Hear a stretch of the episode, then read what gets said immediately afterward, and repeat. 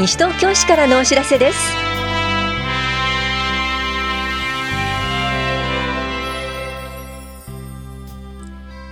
今日は地域福祉計画策定普及推進委員会委員募集。児童扶養手当特別児童扶養手当4月分からの手当額改定などについてお知らせします。インタビュールーム今日は3月25日東伏見駅南口駅前広場で開かれた東伏見駅周辺に設置した縄文モニュメントの除幕式についてお伝えします。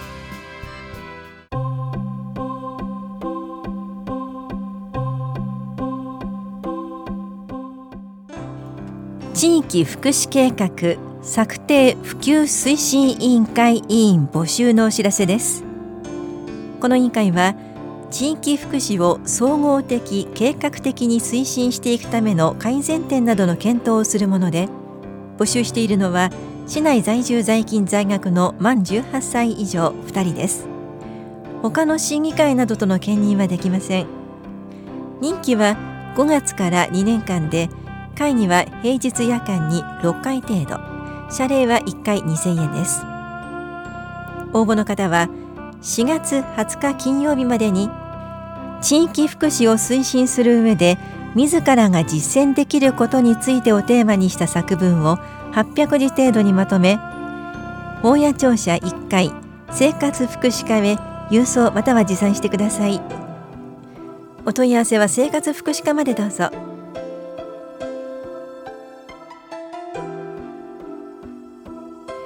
児童扶養手当特別児童扶養手当の手当額が4月分から改定されました。一人親家庭などの方に支給される児童扶養手当と中度重度の障害のある子どもを養育している方に支給される特別児童扶養手当の額が4月分から0.5%引き上げとなりました。これにより児童扶養手当の全部支給は1人目の手当額が4万2500円。2人目の加算額は1万40円。3人目以降は6020円となりました。また特別児童扶養手当の手当額は1級が5万1700円。2級は3万4430円となりました。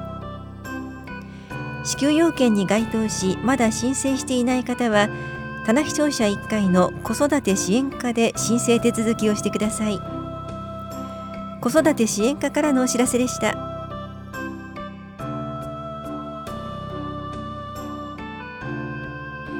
パブリックコメント寄せられた意見の概要や市の検討結果をお知らせしています。史跡下野谷遺跡保存活用計画素案について1月から2月にかけて意見を募集したところ3人の方から4件の意見をいただきました。4月1日号の広報西東京3面では市民の皆さんからお寄せいただいた意見を要約し市の考え方をまとめたものを掲載しています。全文は両庁舎1階の情報公開コーナーと市のホームページでご覧になれます。大谷庁舎社会教育課からのお知らせでした。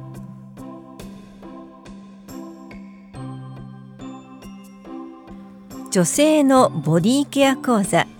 腹筋骨盤周り編のお知らせです。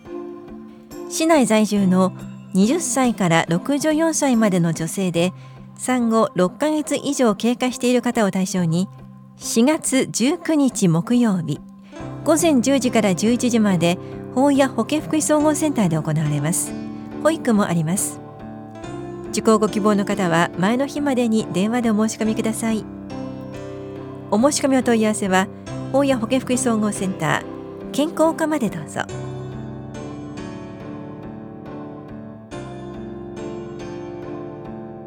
ファミリー学級のお知らせです。初めて父親母親になる方のための教室です。妊娠中の生活と健康赤ちゃんのいる生活父親の役割育児参加方法などについて2日間のコースです。受講できるのは初めて父親母親になる市内在住の方です。妊婦のみの参加も可能です。定員は30組です。出産予定日が8月9月の方を対象にした第2コースは5月11日金曜日と26日土曜日。いずれも午前9時半から午後0時半まで法や保健福祉総合センターで行われます。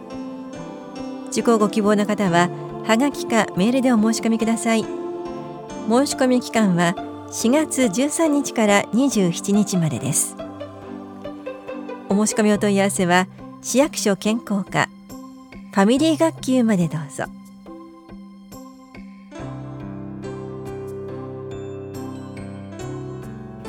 自転車の盗難にご注意ください。自転車は便利で身近な乗り物ですが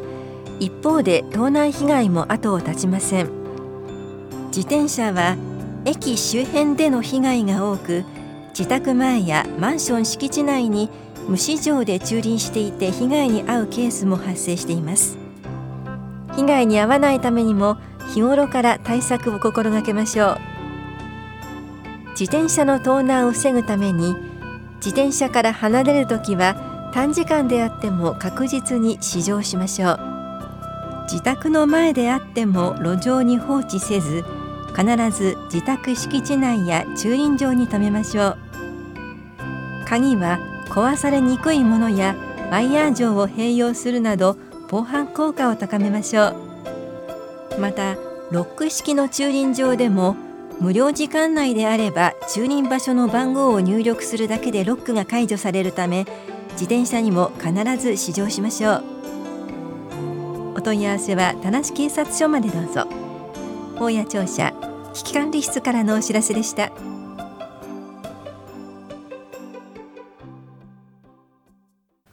取材レポート今日は3月25日東伏見駅南口駅前広場で開かれた東伏見駅周辺に設置した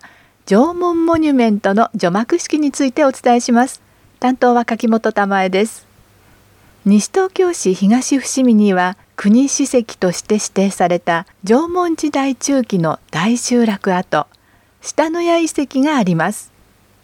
一部は遺跡公園になっています。市は下野谷遺跡のキャラクターシータとノーヤそして出土した土器などのモニュメントを東伏見駅周辺から下野谷遺跡公園まで4基設置しました。3月25日青空の下除幕式が行われ地元の商店街や市民などおよそ40人が参加しました。除幕式の冒頭丸山光一西東京市長が挨拶しました。縄文のこの遺跡をどう保存し次の次の子どもたちにどうやってつなげていくかというそしてもう一点は遺跡というものをこの東伏見周辺のみならず西東京市にとっての財産として地域活性にもつなげていけられるようなというようなことでこれまで進めてまいりました。その一つが除幕をするこのモニュメントではないかと思います。僕も初めてこっちがシータかなあっちがノーヤかなと思いながらこの白長遺跡というものが点ではなくて面につなげていけられるかどうかこともこれからの大きな大きな課題ではないかと思います、えー、そういう中で、え皆さんと一緒に、え除幕できるんではないかと思いますのでよろしくお願いします。さあそしていよいよモニュメントの幕が外されます。3 2 1オープン。モニュメントは高さおよそ1メートルの台座の上に23から35センチのブロンズ像が建てられています。東伏見駅南口ロータリーには弓を持つシータと土器を持つ農家のほかお父さんの銀とお母さんのアン合わせて4人が並んでいます。台座には縄文中期の下野谷村の歴史などを紹介する音声ガイドが内蔵され手回しで発電すると日本語英語中国語韓国語の4カ国語で解説が始まります。今から4000年から5000年前ここ東伏見には縄文時代の人々が暮らした地域の拠点となる大集落がありました。その他南口駅の階段下にはシータが1機。ロータリーの先遺跡公園に向かう途中には農家が道案内してくれます。また北口の階段下にはシータと農家下野谷遺跡で出土した珍しいタイプの土器が設置されています。式典終了後モニュメントの前で「わあかわいい」と立ち止まる人も多く目の高さにあるから顔がよく見えて親しみを感じるわと話す人やこの先に遺跡公園があるのよと教えてくれる人もいました。この日は東伏見駅近くにある地域活性化の拠点。東伏見ふれあいプラザで出土した土器などを展示し解説する特別展示会も開かれました。モニュメントのモデルになった他の地域との交流が見られるという土器など下野谷遺跡を象徴する土器などが展示されていました。社会教育科学芸員の亀田直美さんはモニュメントは親子人とのつながり他の地域との交流がテーマです。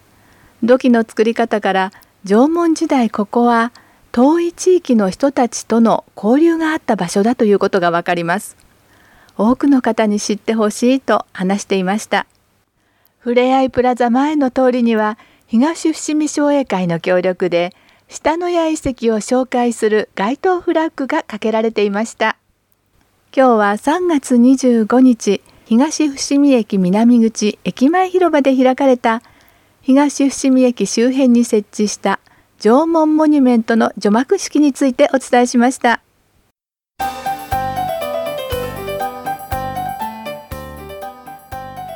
蝶の羽の模様の仕組みをご存知ですか？蝶は春の季語です。よく見ると複雑な模様をしている蝶の羽ですがこの模様は羽の表面にある鱗粉によってできています。蝶を捕まえたことのある人ならわかると思いますが羽に触れた時に指についてくる粉が鱗粉です。鱗粉は漢字で鱗の粉と表し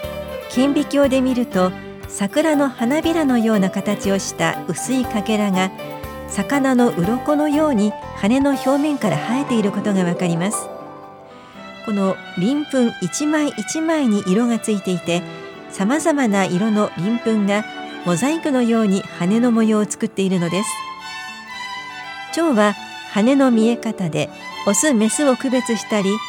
メスが羽の模様を手がかりにオスを選んだりする種類が多いです。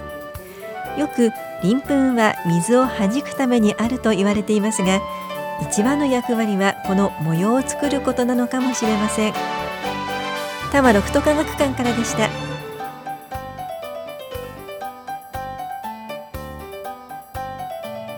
この番組では皆さんからのご意見をお待ちしています。FM 西東京西東京市からのお知らせ係までお寄せください。またお知らせについての詳しい内容は広報西東京や西東京市ウェブをご覧いただくか西東京市役所までお問い合わせください。電話番号は042-464-1311 464-1311番です。以上西東京市からのお知らせ亀井さゆりでした。